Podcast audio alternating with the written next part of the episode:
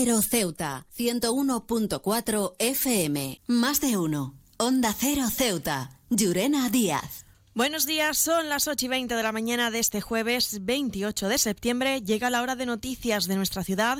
Es la hora de noticias en Onda Cero.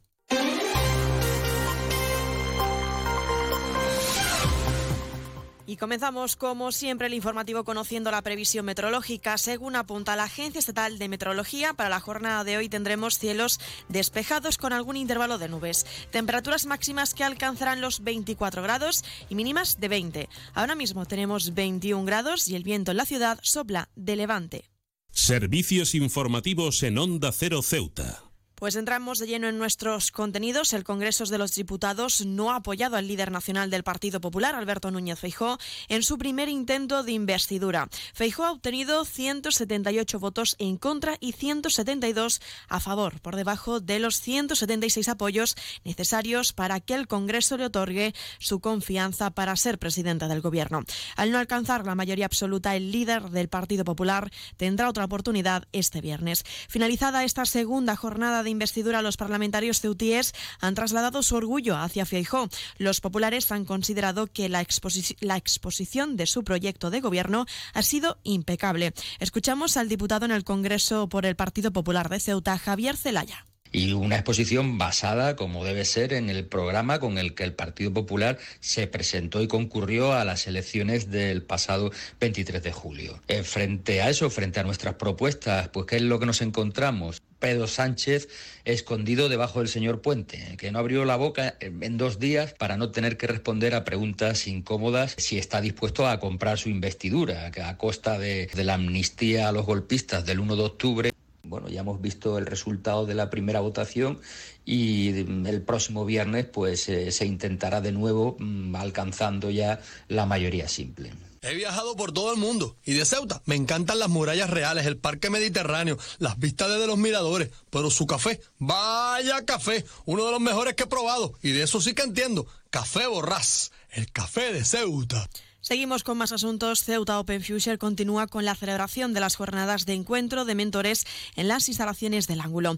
Una cita que sirve para presentar los avances tras seis convocatorias de su programa de aceleración y establecer nuevos objetivos que permitan mejorar el acompañamiento de mentores en la ayuda de emprendedores establecidos en Ceuta y que participan en el proceso de aceleración. El director territorial sur de Telefónica, Joaquín Segovia Alonso, ha destacado que son numerosos los emprendedores que quieren apostar por el sector tecnológico. Además, ha animado a aquellos que deseen participar a unirse a una nueva convocatoria que estará disponible hasta el próximo 23 de octubre.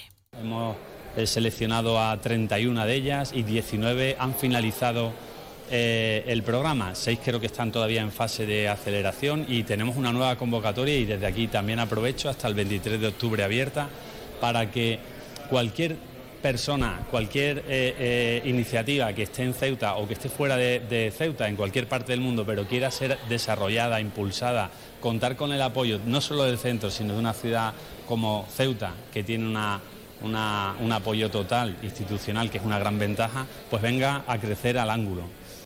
Por cierto, la consejera de Hacienda, Transición Económica y Transformación Digital, Kisi Chandiramani, ha explicado en esta convocatoria que la ciudad ya está trabajando con las consejerías para presentar el documento correspondiente a los presupuestos del próximo año a las diferentes formaciones políticas. Chandiramani ha señalado que el documento debe abarcar cuestiones de los servicios públicos, servicios nuevos como el de autobuses y soluciones para mejorar otros para que estos emprendedores, además de tener la ayuda de Procesa en cuanto a la inversión para eh, eh, poner en marcha la iniciativa y también para la contratación de personal, pues que también dentro de su capital pueda participar eh, alguna entidad pública, que ya veríamos si fuera Procesa o ya veríamos si fuera alguna entidad de derecho público o que fuera colaboradora de la Consejería de Hacienda.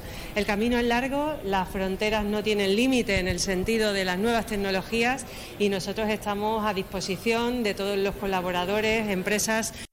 CESIF es otra clase de sindicato. Independiente y profesional, transparente y cercano. Sindicato más representativo en las administraciones públicas de España y en muchas empresas privadas. Sea cual sea tu profesión, en la función pública o en la empresa privada, CESIF es tu sindicato. Afíliate a CESIF. Defiende tu trabajo. Y la Asamblea de Ceuta celebrará en esta jornada la sesión resolutiva del Pleno correspondiente al mes de septiembre, donde las diferentes formaciones políticas van a elevar sus propuestas.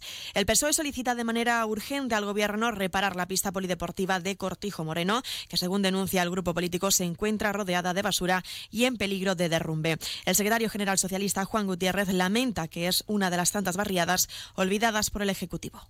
Y bueno, si te adentras a la barriada, puedes también ver cómo en la barriada, pues bueno, el asfaltado está en malas condiciones, falta de aparcamiento, falta de iluminación, etcétera, etcétera. Por tanto, señor Viva, tengo que decirle que se tiene que trabajar mucho más en barriadas porque creemos y consideramos y entendemos que las barriadas se merecen más atención. La atención, la misma atención que se le da a los vecinos y vecinas o ciudadanos y ciudadanas de, la zona centro, aquí pagan sus impuestos igualmente que lo pagan en la zona centro. Como siempre digo, no tenemos nada en contra de la zona centro, solamente pedimos igualdad entre la zona centro y la periferia. Onda Cero Ceuta, 101.4 FM.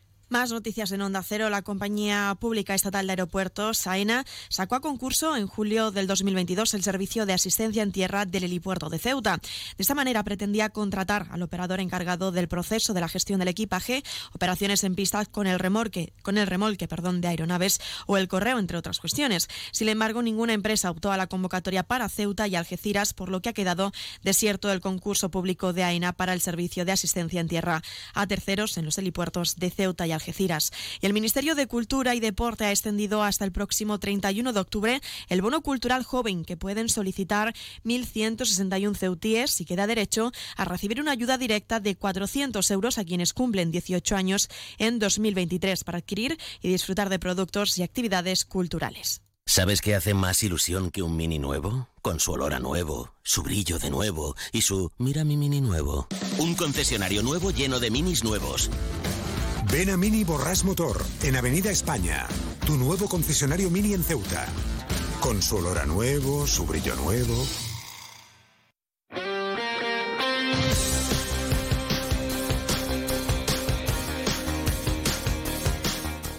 Y pasamos a conocer la información deportiva. La agrupación deportiva Ceuta se enfrentará a la Unión Deportiva este domingo de Melilla, perdón, en el Estadio Alfonso Murube. Finalmente, el encuentro contra el Melilla se jugará a las 6 de la tarde y es que la Real Federación Española de Fútbol ha modificado el horario y en vez de ser a las 12 de la mañana se disputará por la tarde. Y más asuntos. Este fin de semana se celebrará en Ceuta el Campeonato de España de Salvamento y Socorrismo. Será el mismo viernes cuando comience esta competición con las diferentes modalidades previstas y con dos ceutíes compitiendo. David Rebollar y José Antonio Carracao serán los dos referentes del equipo ceutí en este campeonato de España que se llevará a cabo tanto en la playa de la Ribera como en la piscina del Polideportivo Díaz Flor.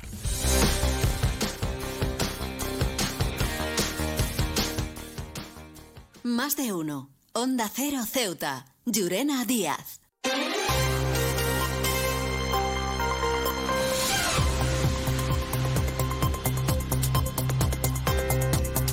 Y nos estamos acercando ya a las ocho y media de la mañana y como siempre el pueblo de Ceuta, el referente en prensa escrita para todos los ceutíes, nos presenta ya su noticia de portada.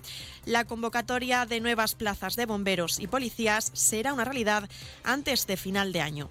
Antes de marcharme quiero recordarles que Onda Cero y el Grupo A3 Media, junto con seis ONGs internacionales, han activado el Comité de Emergencias para ayudar a los afectados por el terremoto en Marruecos y pueden hacer una aportación llamando al 900 595 216 se lo repito más despacio, 900-595-216 o entrando en la web comitéemergencia.org.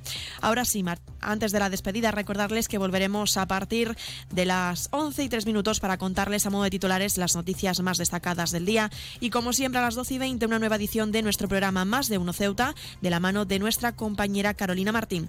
Esto ha sido todo, me despido, que pasen una buena mañana.